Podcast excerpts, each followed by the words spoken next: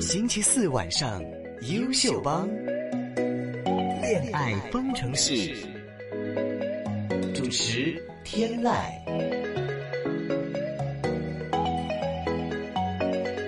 又开始了今天恋爱方程式的第二个部分呢，请来的继续是我们好好恋爱学堂的 Joanna 老师，你好，你。好，对，今天呢，我们带来的这一个话题呢，呃，是跟也是同情人有啲关系啊，係繼上一好實際好嗯實際没 错。继上一期聊了一些的这个未来的事情之后呢，今天的这个也是跟金钱有点关系的，就现在讲求男女平等嘛，可能嗯出去吃饭啊、A A 制啊，旅行 A A 制也是很正常的。那小白和 A 君这一对情侣呢，也是打算去旅行这样子。嗯但是在费用的方面呢，可能也是有一点小争执。那男生可能觉得本来就是应该呃，就是 A A 制嘛，嗯然後和這個女朋友即係我哋叫樣樣計到足啦。咁女生就會覺得啊我又唔係話唔 A A 制嘅，但我覺得你好小氣啊，真係下下你作為男朋友我計到足咁樣樣。嗯所以呢，就兩個人因此呢就是吵架生氣了，這樣子。那其實呃，我哋話感情還感情，金錢要分明。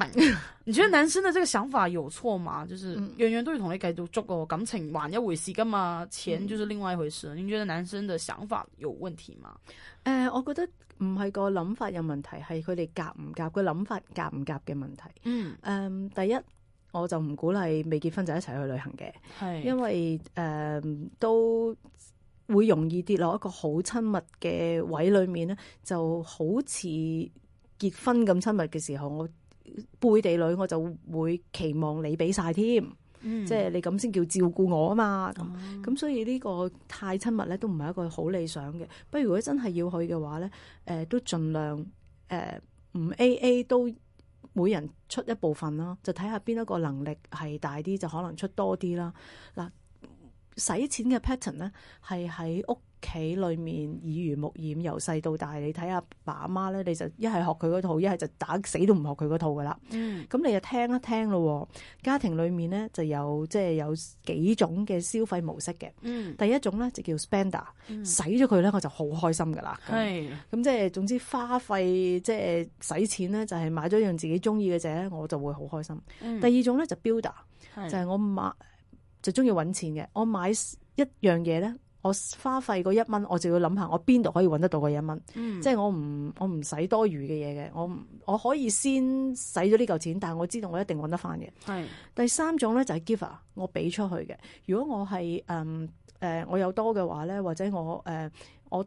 係好樂意供應其他人嘅，人哋唔講咧，我都覺得佢需要嘅時候，我都買咗俾佢啊，都即係俾啲錢佢啊，或者諸如此類噶啦。嗯第四咧就係、saver，就係儲錢嘅，儲得一蚊得一蚊，總之係使少一蚊我都會開心啲噶啦。係咁如果你兩個嘅家庭背景好唔同咧，你兩個嘅使錢方法好唔同。我睇我阿爸阿媽咧就係樣樣嘢都為錢好憂愁嘅，所以慳得一蚊得一蚊嘅，咁我梗係同你計到足啦，即係誒、呃我都唔會想蝕一蚊俾你喎。嗯但係如果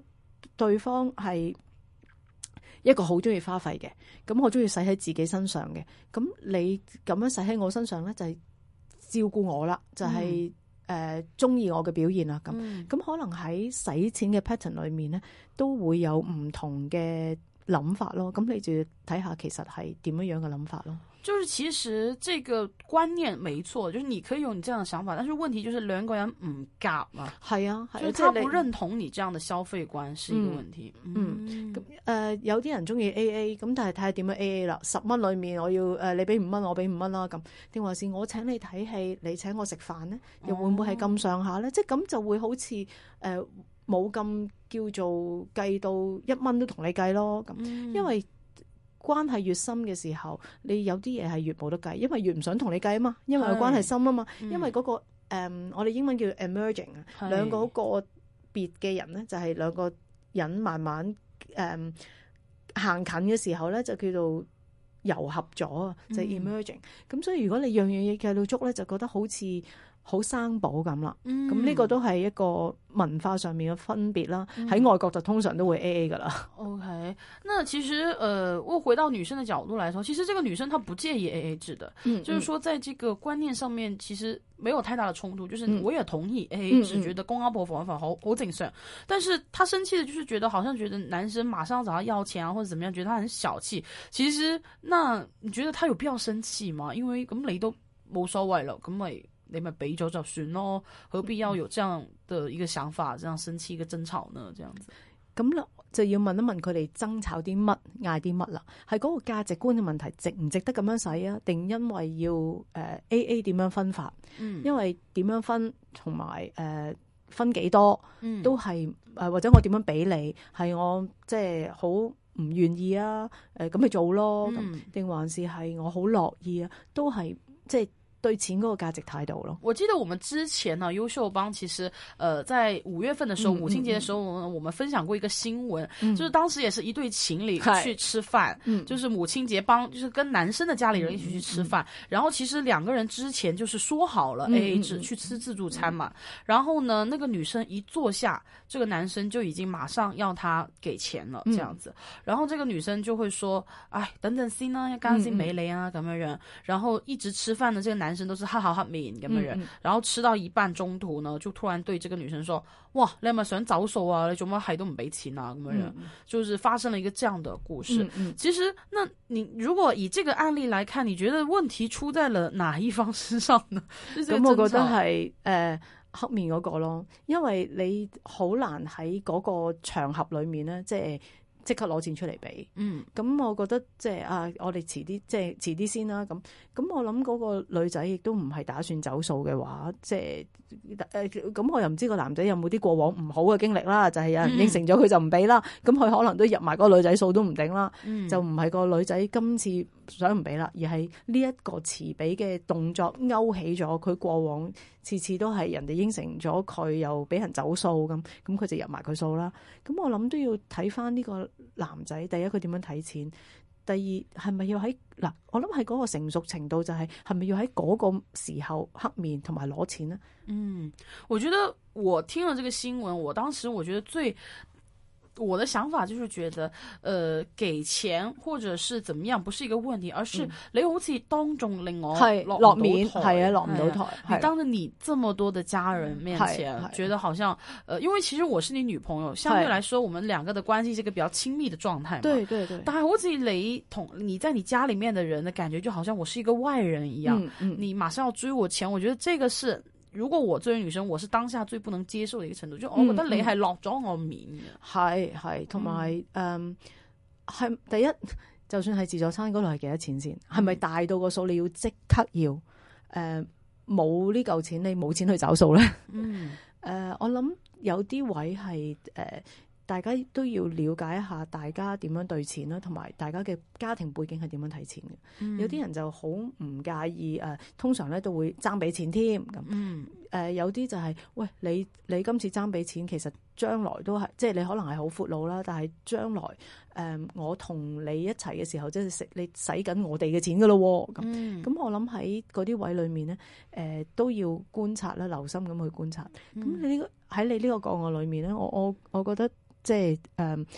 個女仔冇錯，就係講啊，咁我遲啲先啦。咁咁佢唔係話唔俾嘛，嗯係咪？咁佢係肯 A A 啊嘛，而喺嗰個場合咧，事實上係唔適宜黑面同埋當眾咁去即係攞錢，嗯個感覺都真係唔好嘅。就是不太成熟的一个举动吧，係，同埋你想人即係你想你父母俾即係你俾一個乜嘢嘅印象雙方家長咧，嗯或者對方嘅家長咧咁。嗯，那比如说您刚刚说到可能会因为这个举动勾起了他以往一些不好的回忆，嗯嗯即係可能嗯嗯嗯佢以前成日俾人走數，係啊係啊即係係有啊有陰影咯，我们係说到係有係心理障礙了。那如果可能女生她本身就是知道这样的一个事情，那会不会就是当下嗯咁佢第一次問你攞，咁你咪俾咗佢就算咯，你这样拖下去，就好像也是小孩子在爭吵一樣，就是你 話俾我係都唔俾噶啦。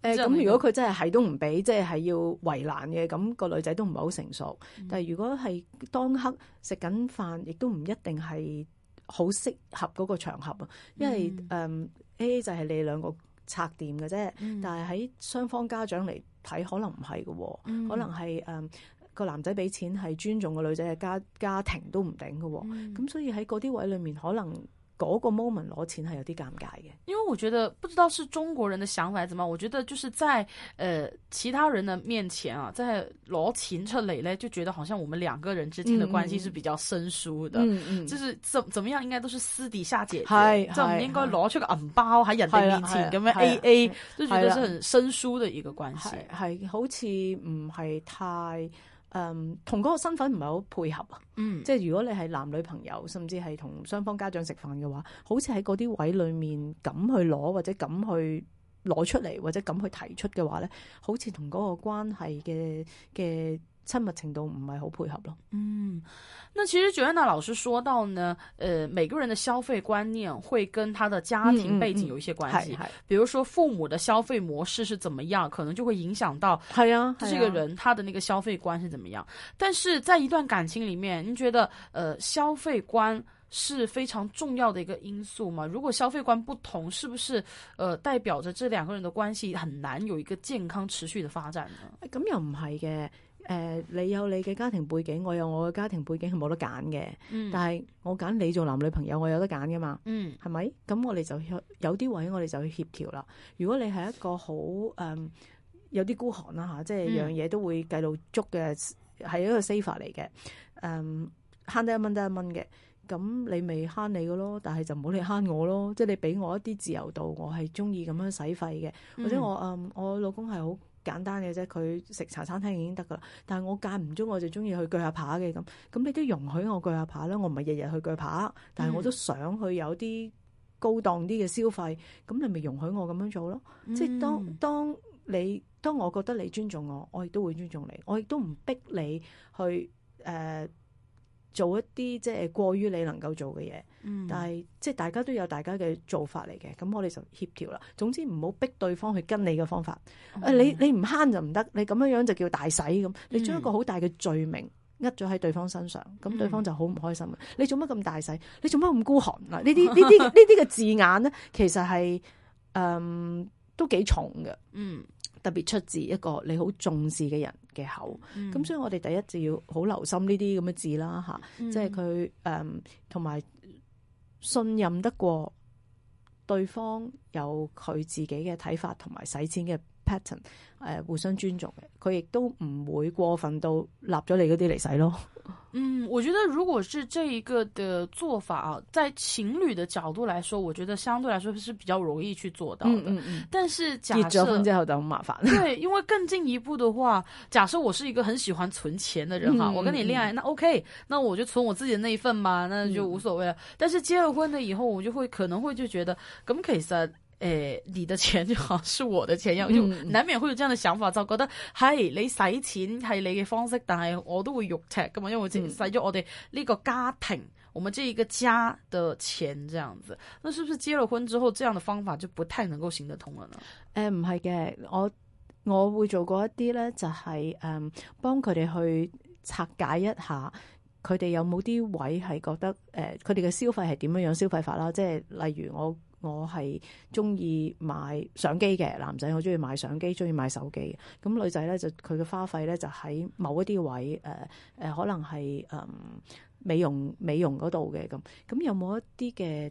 錢咧係我哋大家覺得好自在，而唔需要對方同意嘅？嗯。咁我通常咧，誒、以前個股即係誒、遠古一啲啦，即係以前嗰輩咧，就係、覺得啊，要有個 joint account 就擺晒落去，咁啊乜都喺嗰度攞，咁你咪覺得你用緊我啲錢咯。嗯但係如果我哋而家係我哋有各自都有自己嘅一啲範圍，誒、嗯只不過係結婚之後咧，我哋先至有 joint account，而大家將一部分嘅人工擺落去喺嗰度去使嘅話咧，咁或者大家都決定嗰、個誒擺落去嗰個比例嘅人工嘅比例係幾多，大家都同意嘅話咧，咁就冇咁大衝突。 OK，就是那個住的方法可能是我跟你，就是我跟另一半，比如說我每我哋每個月每人擺可能五千或者一萬係進去，嗰啲就呢個係就是 common 嘅，我們大家的，係那啦剩下的錢我怎麼用，係啦，你啊你就不要去干干涉我了。係啦。那我喜係歡啦存起來的就存起誒來，係啦，我中意花費就啊，花費。我中意去吃喝玩樂的，啊你就係啦由得我係啦這樣子，因